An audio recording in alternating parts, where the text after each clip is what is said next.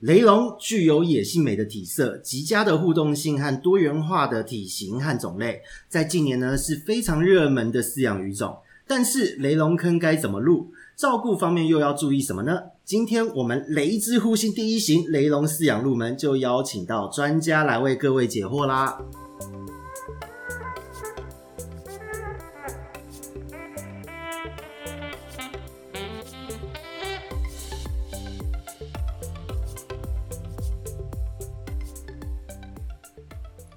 Hello，大家好，这里是鱼梧桐人说的梧桐，我们又见面了。今天的话题呢，就是如开场说的雷龙。那说到雷龙呢，一定要请专家来跟大家分享。那为了和这一位专家取经呢，其实今天特别跑到了专家的地盘来录音哦。那这边就一定要跟各位介绍重磅嘉宾，现场一起录音的呢是隐居于人的头目阿燕。嗨，大家好，我是隐居渔人燕哥。 Hello，Hello，真的很开心哦！今天没想到就是骑了那么久的车，然后呢还骑错 路，绕了半座山，终于到这个真的是啊隐辛居。苦辛苦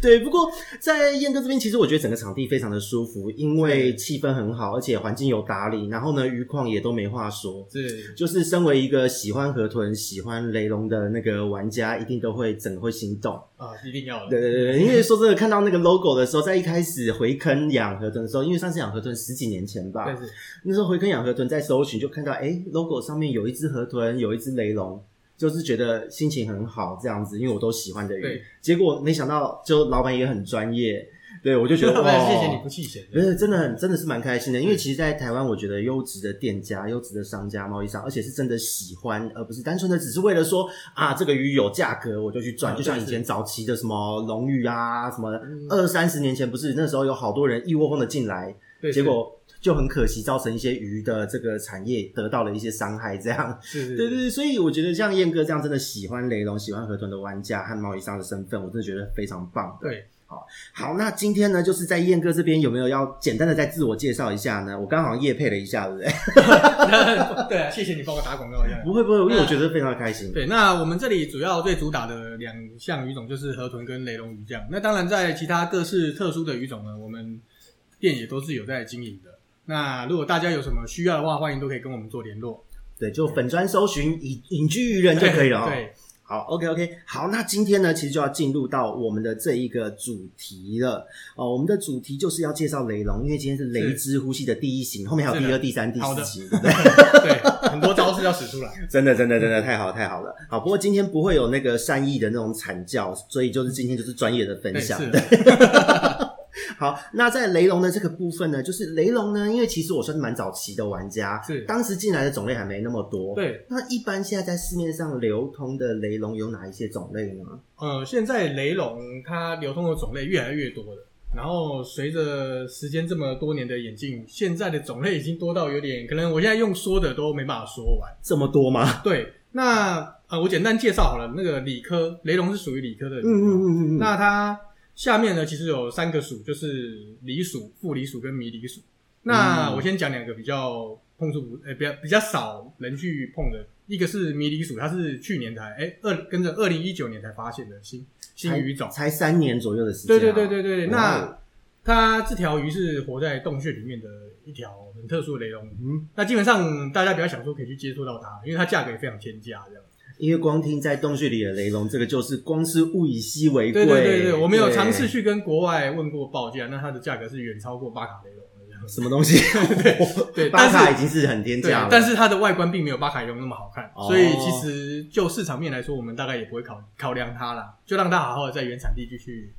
安逸的生活着。除非真的有国外或是原产地附近的玩家繁殖出来，人工化了之对后对有对流对通对，再说。对，那这是迷你鼠的部分，那再来是负离鼠，都是分布于非洲大陆的那个地方这样。哦，对，，那普遍来说，大家可能比较了解就是非洲雷龙跟非洲刺雷龙。嗯对，那非洲刺雷龙就以前人家说的香蕉雷龙，这个比较没有问题。那比较大家分不清楚的叫做非洲雷龙，其实它是有另外两个种。那因为长得很相像，所以其实嗯长得很非洲嘛，对长得很非 洲这样，就是外形是很相像的，灰灰的啊，嗯带点黑斑啊之类的。那其实，在引进的时候都没有人做区分，所以目前这两个种都是统称叫非洲雷龙，没有哦人特理别解区理分。解。对对，反正你看到这两条虽然是不一样的鱼，诶、实际上不一样，但是你外观上可能看不太出来。就像我之前我们那个录了河豚那一集讲到巧克力娃娃有两种，对对对对对， 那那也在市场上，就是发现，在社群间有掀起一点小小的讨论。不过我还是这是题外话哈，就是觉得吉娃娃这个名称一定要改。 对吉娃娃，我真的觉得光成吉娃娃我就不想买它。 应该没有人知道巧克力娃娃还有另外一个他的兄弟叫吉娃娃。嗯对，不过日本是蛮多的啦，但是是台湾好像真的没有什么人进，都是偶尔混个一两次。对对对而对且在对，台湾好像巧克力娃娃也都是台产的居多了。，是。那再来是最后一个，就是嗯我讲的最多的那个种类是梨，诶、一般的梨属，那它就是广泛分布在我们整个东南亚，就是亚洲地区这样。嗯，那它种类其实非常错综复杂，硬要说的话，它有时候很诶、很多已经有发表的科学鉴定的独立种类，还有很多是未知的。所以有时候进来，它可能冠个学名，后面冠个什么 SP 之类，都对搞不好不久后就会变成新种。有可能，那也有可能是同种被误嗯判，所以它其实现在雷龙是非常复杂的。好像河豚也是哎、欸。对，，其实大部分有些老板你玩的很多都是很有争议性的。对，对对有争议 性才才想玩这样。对对，科学上很有争议性是的是的是的嗯那喜欢挑战。对，我们就喜欢挑战，喜欢去研究这个啦。对，我觉得这很有趣啊，我也对是对喜欢对这类对的对，人。对尽量去做分分类跟了解这样。对，那那这一类的鱼种啊，就是大概三个的这这个分类，现在的是整个市场的分类上，它的整个特别之处，这一整群鱼，它应该会有一些共通的特别之处是什么呢？特别共同之处，对，因为、嗯因为就我所知哦，其实像呃早期啊，在是玩一些有玩那种斗鱼或是雷龙的玩家，都说用迷塞科这种称呼来称哦，呼我了解它。了 解，对对是，对，所以实际上就是大家对于这个词会有点陌生，是因为现在又把雷龙玩家跟原斗跟斗鱼又分开了嘛。对那可是说真的，这个也不是一个市场上的呃科学上的称呼，对而是好像市场上市场上的一个俗称。是是，对，那刚刚讲到这个，在雷龙的这一些共通之处，就是都也会有，应该都有这个迷彩器官嘛？还是现在的分类又有改呢？呃，其实都是一样的，他们都是我们会俗称叫迷鳃鱼啦。哦，那它不是一个很啊正式的科学的一个称呼，它应该说，因为理是理属嘛，对是的对对是，的那理科理属这样，那其实迷鳃鱼就是一一指它是可以换气的，它具有那个呼吸的另外嗯特殊的一个功能这样子。啊，说到这个，让我想到之前哦，就前好像前前一个月吧，有人问我，因为那个实在实在蛮可爱的哦，今天可以分享给各位，就是保护嗯当事者。有人来咨询，他说他的过滤器是使用圆筒过滤养雷龙，圆龙会不会缺氧而死？我说不会， 不会不会不会，其实养雷龙跟养斗鱼是很类似 的。是是是是是，对，哦，那会不会今天这样讲完，有人用杯子养对，其实不能说没有，啊？真的、啊，对，因为其实什么样的人都有，什么样的养法都有。嗯，没有真正的对跟错。有些人他可能就这样一个盆子一个杯子养，甚至养的比那些过滤系统五花八门堆的跟大楼一样高的还要好。啊，我都说这是灵骨塔过滤器。 对对对，所以说其实呃，雷龙养法你可以比较斗鱼的方式是可以的。哦，理解理解。对，哎那我觉得还蛮好玩的，因为我其实以前我自己在繁殖七彩雷龙的时候，我以前就是繁殖这个出来。那嗯繁殖的时候，其实我就是拿一个桶子，然后里面丢一堆水草，对丢着也没有打气，是，然后呢给它稍微遮光一下，对不要吓到它是啊。某一天就看到，哎，生了耶。 对，其实就这么的简单这样子。啊，理解理嗯解，不过有点可惜，因为放在桶子看不到它的体色，雷龙就是那个体色 嘛。 对哦，所以超说美其实有时候繁殖嗯，跟你要观赏有时候是两回事。对，以老板这边来讲哦，对燕哥这边来是讲，你遇到的客人想要繁殖的多，还是想要观赏的多？呃，以目前的现场呃市场现况来说啦，哦嗯大概是想要繁殖的多，挑战繁殖的玩家越来越多。对，越来越多啦，大家都是希望说，呃，养一对呀、怎么样啊，混养。哦，理解理解，嗯，因为因为养鱼人都有一个毛病，就是觉得一条鱼很孤单。 对，但是其实孤单的是饲主。对对对对对对对对对不是一对，真的真的。不过我觉得哈、繁殖的话题哦，哎，我记得老板这边应该也有成功一些鱼种，对不对？呃，有啦，我们哎公司私底下的秘密这样。好好好，那这个秘密就要留到雷之呼吸后面的几 啊行是了，的对不对？是对的是的不是对？的好，所以大家一定要追踪哦，追踪雷之呼吸系列。 对，好，那我们再下一个问题哦，就是像我们在一般给新各位新手朋友，因为我们是第一型嘛，我们是针对新手朋友做一个推坑。对是。新手朋友们，如果想要饲养的话，在饲养前，在跟你买鱼之前，你希望好对燕哥跟希望饲主在饲养前要做什么样的一个准备或是一些功课呢？比方说像种类的选择，是因为会不会有新手跟你说我只有一尺缸，但我想养巴卡，对呃，这个就有点吓人哦。那种类再来就是鱼缸啊、盖子啊、什么过滤造景等等等等这些周边，有什么样的建议呢？了解，呃，那我就简单做个介绍，这样子哦。首先，我们刚才讲到那个、嗯雷龙，它是会换气的，且它是善于跳跃，嗯所以你养鱼一定要具有盖子，这是必备条件。哦，不然你会看到它在你家的地上 行走，对，它是会可以爬一在段时间，它在路上是可以爬一段时间的。对，而且嗯让我想到以前我养的第一次养雷龙，然后呢，那时候不知道我就没有盖，才不过一个下午，我晚上回来它就已经在地上变鱼干了。，对，然后也有听到好多的案例说，不好意思，那个鱼货通，我这边想要来咨询，我的鱼跳出来应该已经过两小时，现在我该怎么 办？我说啊，然后他说他鱼缸都盖好了，就只有留一个小缝就跳出来了。对，他们是精准精准投射啦，比较不一样，嗯他不是乱跳的，他很聪明，他会去看上面是否有孔洞可以去穿越。所以嗯你的盖子纵然是全部盖满了，中间开一个小洞，它也可以很精准的像飞弹一样飞出来。啊，那真的很夸张，对，而所以且这个各位要注意到，就是一定要盖好盖满。而且它飞出来，我一直在想哦，因为像斗鱼，其实有发现到，就是斗鱼类的，它可能是因为上面有果蝇、有小蚊子、苍蝇飞过去，对它会是想跳。对，可是雷龙应该也是有类似的，因为它应该也是会在野外、在沼泽地区生活等等，或是是比较近的水域生活的鱼，看到上面有掉东西下来，会想要去咬的这个特性。对，没错，它会跳的话，基本上是两个情况了哈。嗯第一个是，如果在它很稳定的情况下会想跳，那是因为就像你讲，它要吃。是是只有你是，人靠近的时候，你可能手在上面晃，它会跳起来。或是阴影经过。，对，它有可能会跳，那是它想要吃。那极啊极大部分大家会跳的原因，不是因为这个原因，是的，是的，是因为之前你你现在刚买而已，鱼很紧张，哦雷龙紧张，它会想要逃离。啊，对对对对，对，所以它会一直跳。所以也许你新来新买的鱼在回去之后，你会听到它一直撞盖子，嗯会一直咚咚咚，因为它想要逃走。特别关灯后，对，所以说这个部分就是你那个时候要更做好防范这样。再一来的时候它就一定角会落要跑掉塞好这样子，对，绷住。对，那其实大有些雷龙鱼，当然每只个性不一样啊。那大部分来说，其实有时候你养稳定了，你盖子有时候忘记盖，它也不见得会飞出来。哦，理解理解，对对理解对对，。像我巴卡雷龙有好几次都忘记盖，它就还是在八十缸里面游来游去的。哦，我以为他是在看到的时候在地上，你再把对它丢回对对对去。对对对，我我我吓死还人好了还好没有捡过这样子。哦， 因为我觉得其实像雷龙里面哦，就其实跟河豚也有点像，或是是斗鱼也是，越大只的成体越大的鱼，好像个性越稳重。 哦，对，稳稳定性也当然是越高。对对。对对对，雷龙也是哦。其实这个呢，也是跟那个雷龙他们的分布形态，我觉得应该说那个栖息环境有差。呵呵呵呃，雷龙大大大致上来说了哈，可以概略分成池沼型跟溪流型。嗯，那我们可以去想象，越小型的雷龙鱼，它当然生活在池沼的几率是越高的。是的是对，啊的，，当然不可能你说那个很大型的一米的，还是说八十公分的，还活在一个小小池塘直接搁浅了。 对，这 这是不合逻辑的啦。是，的是的，对。那所以说，小型的池沼型的，他们越会尝试去跳，因为他们会常常做迁徙，嗯，他们可能在森林的某个水洼。是那的夏季水干掉，它必须在路上行走，迁徙到下一个有水之处。是的是的，对，是的甚至他们活在那个泥洞里面。你们去网网络上可以看到很多那个现在那种外国的影片，对不对？嗯他们都要在泥巴里面挖，挖出一只雷对，那挖个挖一雷坨龙。雷龙这样对子。对对对对哦，对这个让我想到之前在台湾，就是人家说，像前几年不是有有有呃日月潭的那个水位降很低嘛对，青蛙都跑出来，那几只青蛙下，是然后呢，就说趁这个机会灭除外来种的，其实也是外来种的泰国鲤嘛，是，它也是严格来说也是雷龙啦，其实它就是雷龙哎嘛。小盾鲤鱼 虎，小盾鲤，对对对对对哎那这一些其实当时大家觉得说这样水位降低，干旱可以大量的消灭掉它，对，结果好像后来这两年水位回来之后它，又活过来了，对又 红过来，因为它们繁 繁殖的产量非常惊人。嗯，对，那你水位在干枯，你还是终究日月潭没有全干啊，没有对对完全对干燥啊，所以嗯它还是有一定有存活的在那边这样。哦，这个只要水位一上来，而且这一类的鱼其实都是在在干季雨季交错的时候，水位一上升，它们就好像俩起来，对， 那立刻生，其实雷龙它生命力很算很强。嗯，所以说，其实有时候我们看过一些很很夸张的寄送方式，它是夸张的几乎没有水，只让它保湿，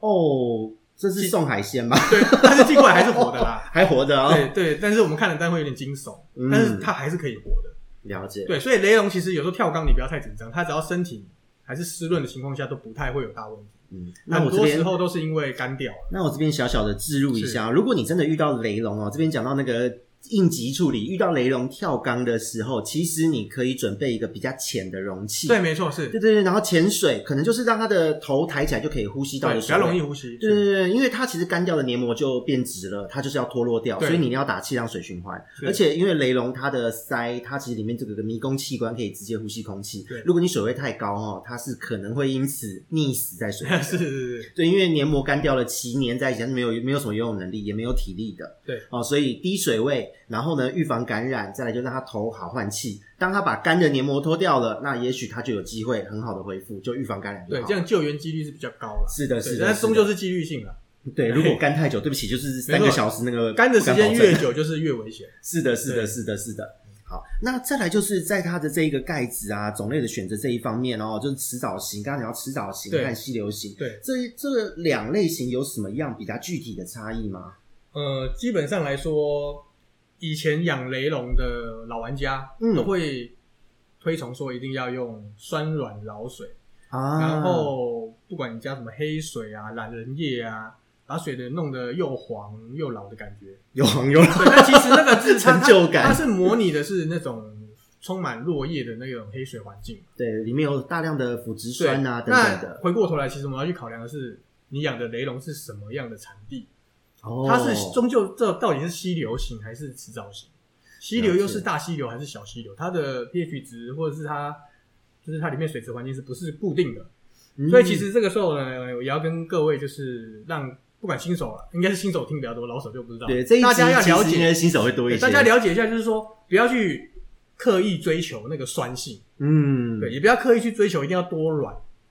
呃，讲难听一点，台北台北的水就 OK 了，这样子。哦，因为中其性因为其中实性我左遇右到这这样边，其实今天想要录这一集，有很大一个因素是在这个关键的水质哦，对因为很多人在饲养前不敢入坑观望，就是因为他上网查，哦，上网查说听别人讲，呃，雷龙的生成地都是 pH 四的黑水，所以我要怎么调水质？我遇到其实蛮多这一类的咨询哦，然后我就说，呃，你用自来水就好。他说他怎么会网络上说自来水会让鱼受伤？我就说，呃，不会。呃其实自来水没有那么严重啊了。对，而且我发现说有很多人会认为一定要酸软水，就是还要黑水才能够繁殖。实际上这边好像也没有这样子的，呃我自己的经验是没有这样对，的其实状不况。用，因为我们公司就完全就纯自来水都可以达到这些效果。对，所以再次得到专家认证，自来水可以达到这个没效错果。没错，呃，有时候如果你觉得你直接用自来水，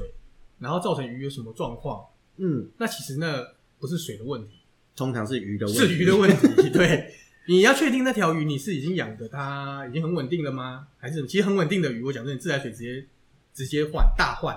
都没有事情。对，就刚刚湿润运送都可以活下来对的对生对，物。我有我现在讲的就是以我每年碰触超过千条以上的雷龙的经验，对这个千千雷之对，一哎男定，超过，很帅的称号。呃，其实都超过了， 呃一定超过的啊一箱货就超过一百条了，这样真的，真的，真的，真的。 对，不过这边我我我是很好奇一点哦，因为很多的新手朋友们在问说，关于雷龙的这个水质，其实用自来水的话，那在中南部的朋友，或是他可能在中部，可能是地下水之类的，对比较硬的水也适合养雷龙吗？呃，这个部分如果过硬或是偏碱性，当然就不建议。嗯，对，所以我这里要讲的是，你不要刻意追求酸性、软或很软，但嗯是你用的是一般我们正常的水，就是所谓中性左右， pH 哎七 pH 七点五对六点七五这样，，对，差不多六到七点五之间都可以。六到七点五之间，对，对对，好理解。不要理解再更碱性上去这样。哦，对，理解。其理实解更碱性它也不见得会出问题，但是也许在发射上会不会有影响，这个我没有去实际做实际嗯对照实验测试组，我没办法告诉你答案。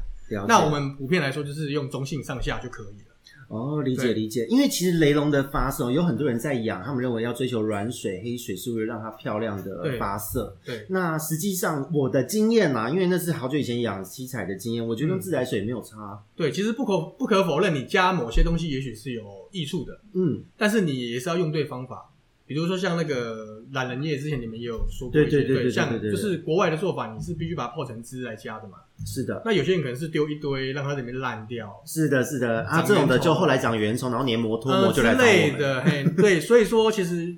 很多东西都是有益处，有利有弊啦。是，那你要用对，它不能说没有效。嗯嗯嗯，对，那那那个效果成效大不大，看你个人。对，理解那我只能理解说，就是你不这么做也是可以养好的。哦对，所那也以啊许你做了会更好一点点，九十分跟九十二分、九十五分的差异。哦，那那个中间 的为了达到这两分到五分，费的心力也太大了。对对对，所以看个人操作，这个没有一定对或错，就是说你加不加懒人液，用不用黑水，要不要一定调到 pH 什么五点五六、六点五都可以。但是我以目前正常来说，其实养雷龙没那么辛苦，啊，对我觉得这个真的是辛苦，不对是好或不好，对对是个个人会很辛因苦。为雷龙其实真的很好养，在它呃撇除我们进口那一段它的虚弱期或是国外容易带的一些虫菌的那个不稳定期之外，嗯。只要你养养稳定了雷龙鱼，它几乎是很难养死它的。哦，对，因为我为什么会哎特别来这个隐居的的地盘呢？因为来到他的地盘很开心，就是他的检疫做的很完善。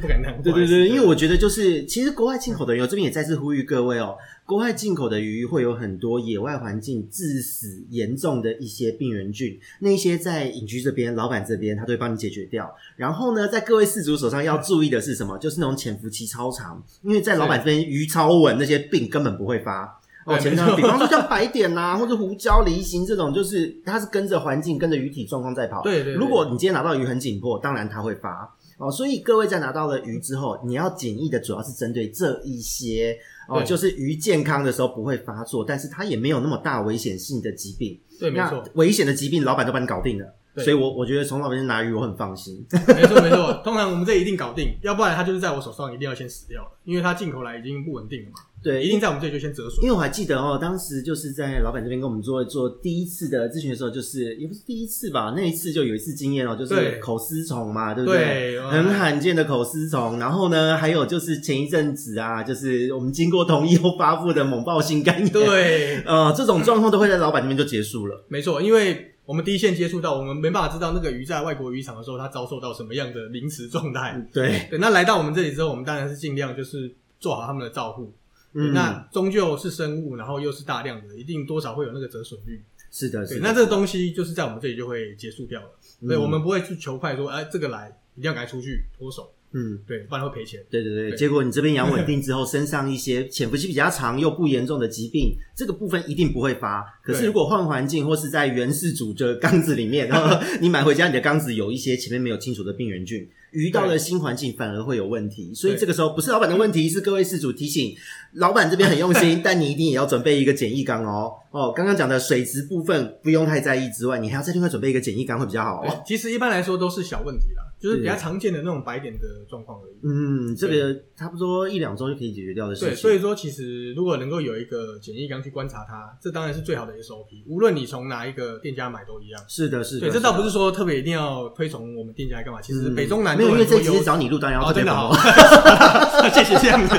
对，那其实平心而论，我们都讲公正公开的话，嗯是的就是是的北中南都有很多优秀的店家，那对无论你跟什么店家买，最好的 SOP，事主一定要建立这个观念，就是做简易。是的，对，做简易很简单，你就是随便，哪怕你拿个桶子都好。嗯，用橘色热桶加盖，刚好它 随也便不会跳。最最好买去小北百货还是什么买那个什么整理箱嘛。对对对对对，那你如果真的怕不好养，你还可以搭配水妖精，什么都好。嗯，对，最主要是做个实体隔离。这现在，哎，刚好我们大家都很有经验，现在的那个肺炎这么严重，啊，是是是，为什么都要居家隔离？为什么出入国回来都要做什么十四天的隔离？对对对，让它那的个目病的原菌其不实要扩散啊。其实我们有时候养鱼就是把生活逻辑带入。是，对啊，那为什么你为什么现在这个肺炎我们要这样隔离几天？嗯，不就是在检疫吗？在检疫人，对，对人做检疫。逻辑上的完全是这的，样子。所以其实养鱼也是一样，你就想象你把鱼从另外一个国家接回来了，是，对，然后它还入有入14入你天家的近了，在你家那边的隔防疫旅馆住十四天。啊，对哎这住完个之后逻辑这样就很好接事受。哦实上就是如此是的，其是实的，很有时候把生活很小的一些细节带入，不对，应该说不是也不是很小，就很简单的逻辑带入，嗯，你就鱼可以就没那么难了。对，，没那么难了。嗯，对，当然你会纠结，这是正常，因为我 也会。对，我们有时候都会迷茫在自己的思维思路里面，但是当旁门有个旁人提点你的时候，你会突然清醒。嗯，对，真的对，真这的是没错的。所以在饲养前的准备，第一个水质不用太过于呃执着，再来就是对检疫的必要性。对，对，那检疫后呢，就是我的主缸，因为有些人买回家哦，像我自己之前就是这种。年轻的时候非常的冲动，我先只有一个桶子，我也先买鱼，反正再检疫 嘛，是我再来挑缸子。是那缸子的尺寸一般要怎么选择呢？哦，，这个呢，这个部分的话，就首先你要看你想要养的雷龙，嗯雷龙它有分大中小型。对，对，那概率来说，小型就大概是二十公分上下。二十公分上下，二对十公分内叫小型嘛，对不对？，对，概率，因为其实这个分这个分分法没有一个，它没有一个这不是科标学准的对对，这它不是科学它是概称而已。嗯，所以，说每个人的讲法可能不一样，有人可能认为二十五以内是叫小，嗯，那、有的人可能认为二十以内是要叫小。那对概率啦，小型就是二十上下，嗯，对，那中型普遍来说大概是落在三十到四四十之间。哦，这个像是不是像什么眼镜蛇雷龙就是中型的，哎，对，那它它大概就有点偏中大中大，对，嗯所以中你又可以分中大、中小，因为它雷龙的尺寸，雷龙种类百百种了，你不可能要求它每个成体就是一定固定在二十，固定在二十五嘛，是的，是的，所以它一定的是每个种类它的大小都会有一定的不一 样。嗯对，那这个假概设率是我养小型的，因为我相信很多听众朋友应该都是看到小型雷龙的艳丽色彩，是应该看到大型的雷龙的霸气，但直接就贸然入坑的，我觉得应该不多吧？哎、其实都有。 啊，真的啊嗯，，其实现在啊，家里有三四尺缸的人也多的是这样。也是。也嗯对，是那我这里概概略来做个介绍，就是说，如果你想要养大型种的话，大型种它成体大概都是八八九十公分。嗯，对，那这个部分的话，建议你最好是准备个五尺缸，好哦无耻起对，跳五，尺起跳这样子。那中型种就刚才讲，广泛来说是大概三十五十之间的话，这个用三尺以上。欸我其实我讲的是低配三尺，哦那以上，你当然四尺五尺是最好。了解了解了嗯解。对对对对，哦，那小型的话就是一尺两尺，哎，没错，，小小型要最低配，我认为是一尺。当然，有人用更小的，你你说隔离盒我也可以养啊。嗯，对，那我们要有个观念是，鱼养活跟养好看是两回事。对，对我隔离盒我养一年还是可以养得活，没有打气就放着，嗯，然后自来水就全灌全因为它灌。是雷龙， 对，因为我们也 test 过了，是的，是的，可以活这样子，对，嗯没问题。那那一般来说，假设我养一条小型雷龙，像我以前的七彩雷龙，我是是在差不多一尺一尺半的鱼缸这个对尺寸中间养，因为我那时候是连缸制作这样子，对，然后你就繁殖了，对然后就繁 殖。对，达到大家梦寐以求的那个程度。诶、可是那时候其实是有点歪打正着啦，是因为就发现诶、这两只都不打架，在水族馆看到的时候状态还不错哦、对这两只都不打架，然后对一直靠在一起，我就抓了啊，结果就嗯诶、就凑对了，因为那时候才学生嘛，是，然后我看他们又又又因为旁边就是斗鱼，我也懒得弄设备，反正就一样水妖精那种气动式的的打气过滤，对然后丢一堆水草在那边也没有理它，对，然后就看那边扭扭扭，然后扭扭扭，然后我就想说算了，那个要繁殖这样应该生不出来，把它丢到桶子里面去，然后就会桶子生了，因为干扰越少。嗯，对，，没错，有时候鱼的紧张，鱼没办法繁殖，都是源自于宿饲主过度的关心，啊，对，或是人频繁的出现，哦对，因为对生物其实驯养啊，没有驯养是看到你就紧张，对，然后呢驯养后是看到你就开心，对，没，错，然后那他就中断他的事情了。对，他也忘记他自己本来要做的事，他只记得每天要找你开心， 对对对对对对对对对，感觉好像在什么找小姐的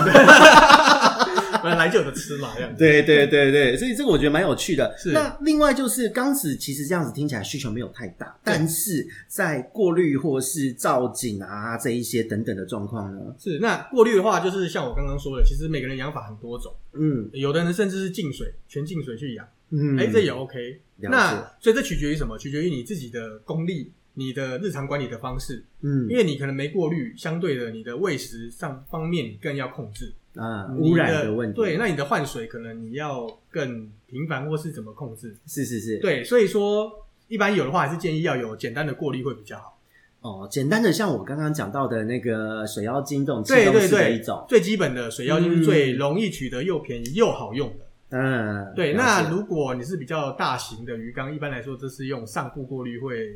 CP 值比较高啦，便宜又好用。哦理解理解，对，那当然你如果要做到底滤那些也都是 OK 的。嗯，其实我觉得雷龙好像是就弹性幅度非常大，就怎么养都可以看个人的操作习惯，只要它的表现是好的就对，好没这错样没错，哦，那真的还蛮自由的鱼，自由奔放的对，鱼。其实是嗯很容易养的鱼这样子。啊，了解。那它的那个在于水流呢，因为刚刚讲到有池藻型跟河川型，就算我养对河川型的，也需要做强水流吗？呃，其实不需要强水流，嗯，我们所谓池沼，池沼一定是偏进水的，对对对环水对对流。对那溪流型的话，其实你可以想成它有的是大部分啦，中型的中小型流，它有的是在我们类似台湾山区里面那种涓涓细流的那种小溪流，哦，就是了两解了解两就是你烤肉会去的那种地方。呃，对其实那它那也没有种小想象溪中的汹涌。哎、对对，了，不是那个长江黄河那个大 河，对对对对对，那个可能是更大型的了。是的，是的，是的对，，那所以说，其实那种它是缓流型的，你也不需要去太过，比如不要刻意去造流、造造那个水流啦。啊，因为我之前有遇嗯到客人问，他觉得怕雷龙会不会没有水流不好，所以他放了造浪器。啊、不会，所以其实这个要让大家知道，雷龙这东西它有点，它会游，但是它有点偏底栖，它啊，很多时候可能会躲藏，会沉底，那不代表它不开心不舒服。他只是单纯不想动，对，，它它可能不想 动，那你 OK 会发现你靠近它就飞起来了嘛，就起飞了。那就没问题了。对，它就是要找你吃，那吃完它又回去了，哦，这都是正常的。理解理解。对，那你说有的有的雷龙可能会一直游，那就像好比其他鱼种都一样，河豚一些比较特殊的鱼种，它们有的都有自己独特个性，嗯，有的就是是好动，每天停不下来，有的就是不爱动。嗯，那、有的就了是哦解会偶尔动，偶尔不动。对，哦所以说其实观察一条鱼，你要多方面，不是只单纯看它，哎、一趴底你就开始那个神嗯紧经张紧绷又来了，事主紧张，鱼跟着紧张，这对样对，或是那个看到鱼稍微蹭一下，可能只是黏膜或黏到了什么东西，对对对它把它抹掉对对对然后四主我要下药。对，所以这这也要提醒，就是不要过度用药了啊，对对对对没错对没对，错这个我们一直在在声明的。是是是哎，那再来就是在设置的部分，对，还有一个问题，对哦光照到底要不要需要用到很亮或是很长时间的光照呢？嗯，其实光照的话，我们这里建议就是用一般的白光。一很般多人会去买一些什么蓝白光、红白光，就是真验光就是打下去那个整个环境就是很不自然。 啊，呃，那个那个得得这样子不行。完全不行，啊，哎，一般白光就好了，不管你用 T 五日光灯什么的，白光、纯白光，或是一般 LED 白光啊这对样，子。为了让你欣赏它，嗯对你的肉眼可见就好了。了对解那如果你想要提升好一点的表现效果的话，可以用一种大概就是人家所谓那种 RGB 灯，哦，所以三色三原灯色灯三色灯组，它打下去的时候会让雷龙的表现会更好。哦那那个表现更好，有点类似于，因为雷龙的鳞片它的色素细胞，它会光照不同角度会做不同反射，嗯，所以你们可以去测试拿手电筒去直接对着雷龙去做正面、侧面、上面、下面的照，你会发现你养的雷龙有的可能蓝色系的，它某方面很蓝，换个角度变绿嗯的。还会变黄的哦对对对，那因为那个是氨基酸的累积嘛，金属色系、蓝绿色对系，嘛。那你的眼睛啊，是接收光线嘛，嗯，所以光线不同角度打反射到你眼睛，你会看到不同颜色。难怪这条鱼那么多人喜欢，就是它的鉴赏的层次太多元了。对，那所以说，其实你如果用 RGB 灯的时候，可以比较减少那个反射死角。我觉得在使用上的时候，它会把那个整个它的原色整个比较明显反射出来了。啊，了解了解。好，那那我觉得这个概念其实蛮清楚的，因为我看到有人很担心说嗯雷龙它要要呃要不要造像雷红龙之类的，然后虽然都叫龙字，但不同鱼哦， 就是哦像红龙这样说要用强光，甚至是烤它的鳞片色素。对那我都会阻止他们做这件事。这这我可以理解，因为我呃们也有很多客人来这样询问。 啊，真的啊，对，那其实嗯雷龙跟龙鱼虽然都叫龙，对，嗯那是中文而已，不代表他们是一样都是龙， 嗯对，它们不同嘛。所以雷龙鱼它不需要去烤色，你嗯去烤它，它也不会上色。啊雷龙的发射是在于你环境的水质让它舒不舒服。还有营养嘛？对营啊养，然后他的心情好不好很重要，啊，对，他心情不好，超级明显，没错超级明显。他就是黑黑的一条黑鱼，就是这样子。 对对对对对，那心情好，它的发射随之就而来了。嗯，对，所以你的灯再怎么烤是没有用的。那我们要做的就是建立它的光周期，嗯，光周期对让鱼的那个生理系统可以跟着光周期去运转。是是是啊，对，因为这样子其实也很合乎逻辑，因为对他们正常的光周期也能为让他们的内分泌正常，没错，内分没泌错，正没常错。之外，就是繁殖这件，因为它性腺也会随之成熟，对对对对，就会一连串都会是正常对，的。光周期的概念可能很多人比较没有。嗯，就其是实就是说固定几几个小时开灯，几个小时要关灯。对，是的，就是而且要定时、嗯固定时间，让它周而复始，它是会是习惯。然后最好，如果你还搭配你固定时间喂食，啊，那么你会发现，你在某一个时段，每次去接近那个地方的时候，它就起飞来找你。是其实鱼还还蛮好训练 的。对，那甚至有的比较刁钻一点，它还会你其他非喂食时间，它就不吃了，啊它这在也睡觉、啊，它就不想理你。这这样也太傲娇了，哎我也我有遇过这种的，就是哎 OK 非非喂食时段它就不吃，这样是哦种类还是个体没？有没有个体而已，个体这样。哦，那假如我也是种类的话，现在要不要讲一下 哪一个？没哪有几没有个没有那么傲娇？是先跟个体各位是消费个体者。对那大部分来说贪吃的，大部分都是贪吃的啊嗯，随时喂随时吃啊。对，因为我觉得雷龙哦，其实很好玩，很很诱人的一点，除了它体色之外，再来就是互动性太强了。对，互动性其实是那高个的。好几次就是我手过去整理，它就咬在我，含住我的手指头。对对，这个很常对，见那互动性的话，可能又有现在很多听的事主，嗯然后说啊，我的雷龙都不跟我互动。啊。嗯哦，感觉是饲主的情感受到了伤害。，对，那 其实我只能说，雷龙鱼它因为不同的种类，以种类来说有种类的个性，嗯，那种类里面又有个体的个性，了解。对，所以你必须要有耐心。有的种类，有的个体，它可能需要很长几个月甚至半年都看过，它才会放下它的心胸，它认同你。哦，因为淡水鱼普遍来说，就是在动物的那个行为还有它们的记忆哦。对呃，淡水鱼记仇恨值都还比较高一点，比海水鱼高，对就是你要花更多的时间和耐心，所以一开始不要让它紧迫很重要。对，没错，不要常常去吓它，看它趴底就拿网子去弄它、戳它啊。你因为有我这边有看到是，事主拿夹子戳他，我说，他说，呃，我过去的鱼不动，但我戳它，它会动。我说你不要这 样，没没这这个误区，我们我二十年前养鱼的时候也会，第一次刚碰了，哎、这鱼是死掉了，就动它一下。所以动它今天一下如果有幸追踪我们频道，听到燕哥哦，这个千雷之之南的这个 说说法，就会知道对了。，那其实养鱼我觉得最好做法啦，嗯，就是忘了它的存在。嗯，然后固定时间去好好的陪它，这样，对，固定时间陪它，那其他时间你就不要理它。嗯其实你在越不理它的情况下，它适应的越好。嗯，它反而觉得没有干扰，它就对熟悉的越快，对，那熟悉的快，它敢出来活动之后，搭配你对它的喂食，嗯，做一个这个喂食上的训练，哦，当，然你就可以建立互动性了。然后就可以因为这个饲料认识你，以后你不带饲料，它看到你也会有反应，对，这个好比你到新环境，你到新学校，嗯还是你入新营区，你的长官、你的老师，每一小时就来看你一次，你不会紧张吗？难道你不想回宿舍就打一去休息九吗？八五，大家一起背对，啊，对啊，难道你你不想回宿宿舍寝室去休息吗？是的，是的，对啊，，你最希望就脱离这些人的掌控嘛，压力山大，他要有自己的小天地。嗯，嗯理解理解。那这边就很好奇了，因为刚刚有讲到，就是这种紧迫与否，因为这个应该有种类上的差异。那我们要如何去挑选那一只最正点的雷龙啊？就是在挑选的时候的注意事项、种类的选择，或是对于新手应该要怎么挑、怎么判断会比较好呢？是，那买鱼现在也很方便啊了，不管你实体或网络嘛，对对，百百种。那首先就是你一定要先去挑选你足以信任的店家，嗯，，对，因为你足以信任他。我相信你，啊。 当当然，除了我也还很多 啦。是 是对，雷雷龙的不管北中南都很多，现在嗯很真多的，人现在投是入蛮多商家的哈。对对对对对，所以大家可以去挑足以信任的店家。那不管你在实体或网络，实体当然最好你可以看看鱼嘛。那现在其实很多你网络要买鱼也很方便，嗯，你可以请他把就是一些影片啊录给你看那个鱼的状况啊，啊，对，之类的。那呃，录影给你，你主要是看它有没有一些缺陷，这是最重要的。嗯嗯嗯，对，你要检查它有没有缺陷，比如说它鳍是不是都完整啊呃，，应该说健在，不能叫完整。健在哦，因对为多少会打架，对，呃，毕竟野生鱼来，它经经过捕捞、嗯运送，然后他们又是全部一百只，能够养活在在一起，起，呀呀呀，一定都会破的乱七八糟。那那个破鳍，如果你有养鱼经验的人，就就会知道。嗯那大新概手也是告诉你们，它会复原的。对，大概一个礼拜的调养，带回家稳定，立对刻对就对好对了。对，那基本上你挑破鳍，你不要紧张，它是会好的。但是你要看的是，你不要挑那个破的很严重的哦，破雨伞已经整个剩散骨的那一种。嗯呃，尤其是鳍骨，如果骨头类的断掉，它会生长比较久。哦，对理解理解。，对，所以说你就挑有破是没有关系，那你不要挑真的很夸张的。嗯，对，然后主要是说要检查它的各器官是不是健在，你不要买到一个杨过嘛，对断对手对对断对对脚啊。对对对对，对，那一般来说，像我们啊，我们就就会做这些检查了。有缺陷的鱼，我们就是当做缺陷鱼在卖嘛。嗯，对，那其他店家我们不知道他们会不会做这些检查，所以你了解自己也得去了解，是请的他录影给，你看各期是不是都健在，嗯哎、不是，说完整，但至少要健在。嗯，对，眼睛有没有瞎眼啊？哦，对，瞎眼对这个好像在雷龙的世界是蛮常见的，对打然后架撞击之类的，其实还有很多小细节大家不知道，哦嗯，比如说会不会歪嘴，哦我啊，对，因为有时候也是打架啊，或是什么营养，或呃，是有野时外候的有时候是畸形天个生，体，对，天生的。啊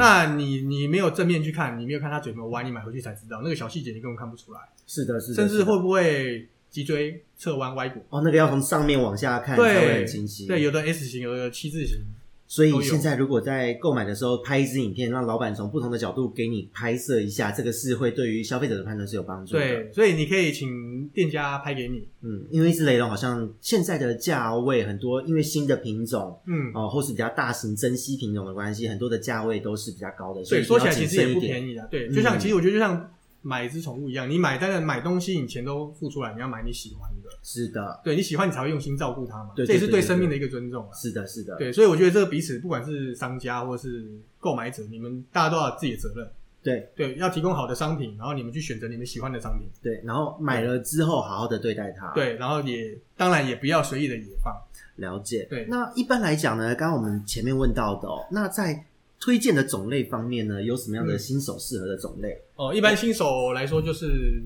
要御三御三家嘛 玉三家吗？ 七七彩、阿萨姆跟彩虹嘛。七彩阿萨姆彩彩虹，对哦，对，彩虹彩虹的话，彩虹雷龙比较复杂一点啦，就是彩虹家族，因为它我记得彩虹蛮。多的，对不嗯对对，对，有一点复杂。那我一般来讲，不管怎么样，反正彩虹还是小品种，嗯，对，偏中到就二十到十五以以内的，二十到十年，哦，对，十五真的蛮到二可十，啊爱应的该讲十五到二十， 15到20嗯对，那刚刚讲的七彩阿萨姆也都大概是成体十五、十六，对，对你养的对够牢，你有办法养个八年，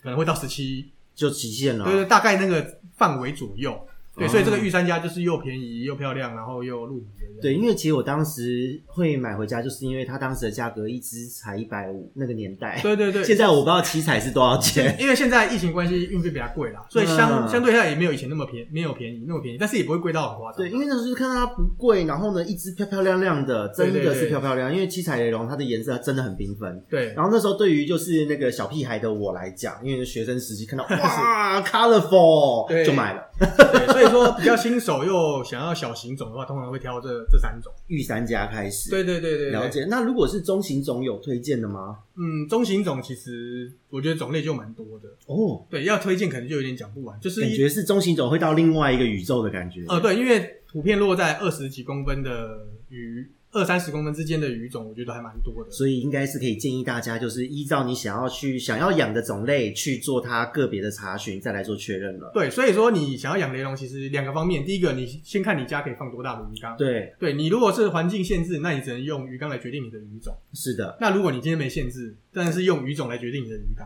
对，你喜欢什么鱼去买它，然后给它那 个空间。是的，是的，对对是的对。嗯对对，哦，了解了解。那所以大中小大型的话，嗯，现在巴卡好像因为今年法令的关系不好进口，对不对？啊，对，这个前阵子才公布的，对对对不是不好进口，是禁止禁口止进口了哦，所以现在手上有巴卡了，大家好好善待它，看呃好好它繁养殖殖，这样。是，的，是的，是的，对对对，老板这边什么时候繁殖出来排队哎，排这队个，这个是秘密， 赶快这是秘等，密赶快等，赶快等。 好了， 啊、o k 那这一个部分的话，其实就是我们挑选雷龙的部分，给各位新手朋友的一个建议。那再来是雷龙的食物，它该吃些什么呢？哦，雷龙可以吃的东西其实很广泛，就跟其实跟一般鱼都差不多。嗯。我们大致上可以分成三种，就是活饵、冷冻饵跟饲料嘛 了解，就是像我丢布丁的不会吃啊，不会不会不会，不会 花椰菜也不会吃，那哎花个椰菜是战团才会吃。啊对对对，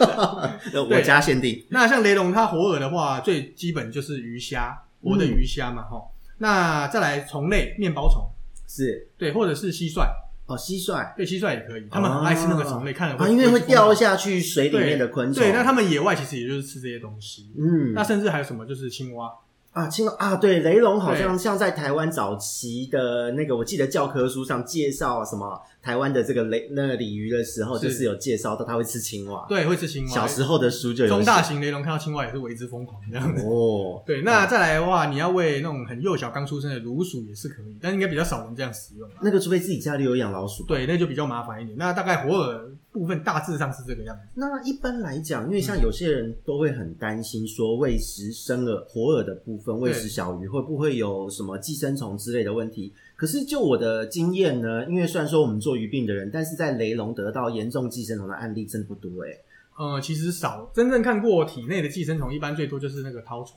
嗯，对，那其实个体也非常非常少。哦，嗯所以其实雷龙对于呃所有的寄生虫敏感度好像都不太高，反而不需要过度的驱虫或是什么嗯操作。对，体内其实不太需要，反而是体外那些原虫比较容易被洗脑，啊，对，特常别常会是黏膜变白啊，酸性水的那那个体外的原虫都的，很或者是嗨你的环境就不清，底沙有底沙然后不清嘛，然后嗯滤材不洗啊，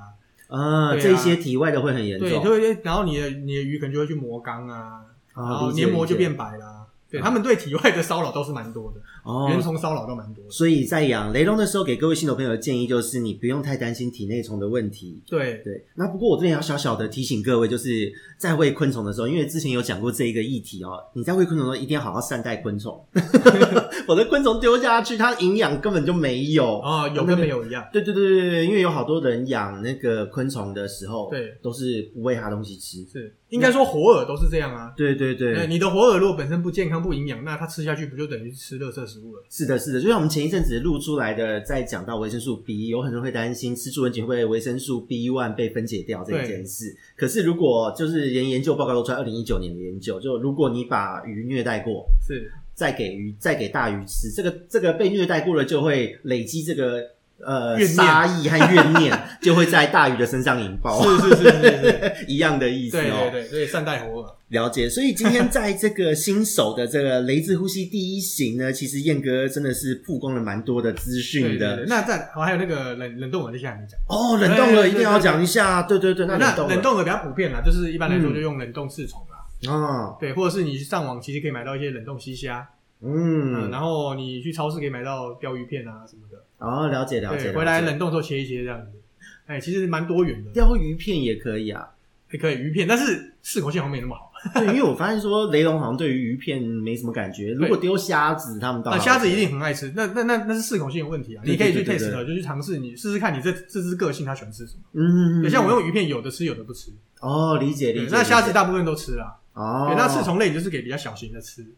对大型的刺虫也没感因为觉，撒下去它根本就当没看到啊。对，根本不觉得那是对，食物所以要因材施教这样子。嗯，理解理解对理解然后最后就是饲料也可以。啊。对那他们的饲料对于辅料和成料的需求有差别吗？嗯，一般来说我们会比较喜欢用浮料。看它上来，对，其实浮跟沉都可以用。嗯，对，那为什么会用到沉？就是说有的雷龙可能真的比较容易紧张。躲藏的，嗯你必须把沉料投在它附近。哦，对，那一般来说浮料比较好用，是因为雷龙会换气。了对，解，然后你浮在上面，它也比较比较容易看到。哦对，所以你，用浮料的话，它比较容易吃得到，几率高。而且应该辅料，因为强迫它会跑出来，应该对于饲主的关系会比较快对对对拉近对吧对，对，那你用沉料，有时候如果散落在某个地方，它看不到，就在那边腐败了。 然后皮肤又出事了，对对对对，对，所以说饵料的部分的话，其实像饲料之类，你撒下去，我们建议通常你可以放个半天，嗯最多你一天内就是它没事把它清掉。哦，诶，那理解。那我再另外问一下，因为刚刚讲到有辅料、成料之外，是在造景部分，因为成料可以把它从躲藏的地方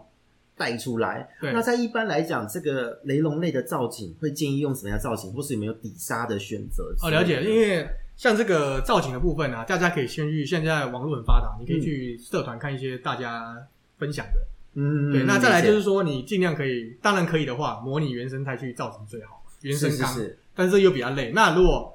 像我来建议的话，最简单的做法就是裸缸是好清理。嗯，对，那如果你要铺沙的话，就是薄沙、这哦种，一公分。跟那个属于上次我们去对对跟对，上一样的大道家理。其实现在这个趋势都是这样子，用薄沙不。要让它有脏污堆积。对，所以首先你底沙要不要，取决于你个人。哎嗯对，有底沙你必须要清理。是对，裸缸也可以，但是所谓的裸缸不是全裸缸，嗯，我们是必须要有造型的裸缸，鱼才不会紧迫。啊，丢个嗯沉木或是像小龙鹰对现，场那等等，造景就很简单了，你的大石头丢几颗，或者是沉木丢几只，哎、嗯，然后那种草草类容易种的草，哦，对理解理解，对，很多人如果你种的技术好一点的，像我觉得有点难种，什么什么金鱼藻啊、水韵草啊，哦，那个都很容易浪很掉难，很容易扔掉，因为它其实虚光性很高， 嗯，哎、说是阴性草，但是它虚光性很高，你不照光它容易就黄掉了。对对对对对，那最好种的手推小龙大龙，嗯，还铁皇冠那一种，对对，那个不丢着，嗯，就就就这样，就忘记它的存在，对对它就会对对很好，对，然后他们又因为分分支多嘛，所是以其实还蛮漂亮的。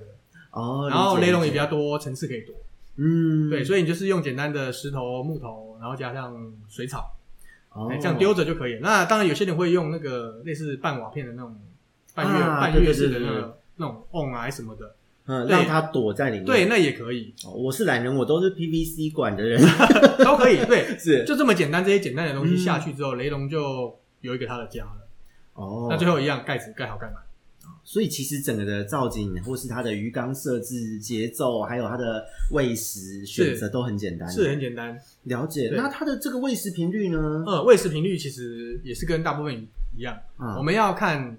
它的体态做调整。啊，嗯呃雷龙像好容易变胖，对一，大堆被养的对，，雷龙他今天迷人之处，除了他华丽的体色，再来就是他的流线的身材。对，体态当然，每个人喜欢环肥燕瘦不一样，嗯也许你喜欢他吃胖胖，那也无所对谓。但是我们还是比较提倡鱼要有它该有健康的体质，跟人一样。对我们不要过胖，因为过胖会脂肪肝会短命嘛。是的，是对的，啊，鱼也是，我我是不知道鱼会不会高血压，应该没这回事啊。有还会糖尿病，鱼啊有 会啊胰脏，原来有对这样子对啊是是是也会参与受教血糖的受教调控，，对，所以胖，所以说对所有生物来说都不是一件好事。是的，是的，嗯对，是那的，当然过瘦也不是好事，所以你是随体态去调整。一般来说，我们建议你刚入手的鱼只嗯，可以做每天一次的喂食，哦，一理天解一理解次。。那吃很快，你发现如果它变胖了，嗯之后就开始做调整，两天、三天，甚至一周一次。哦，你可能会觉得有点惊讶，一天才吃，一周才吃一餐。其实你要看你的食材，如果你喂的都是饲料，比较高热量，嗯，就好比你每天都吃麦当劳，你会很容易胖。嗯，那但当然是当然它啊可能灵灵魂对会得到救赎，所以它可能就是一周吃一次这样。是是是但但是如果你可能是用一些生饵、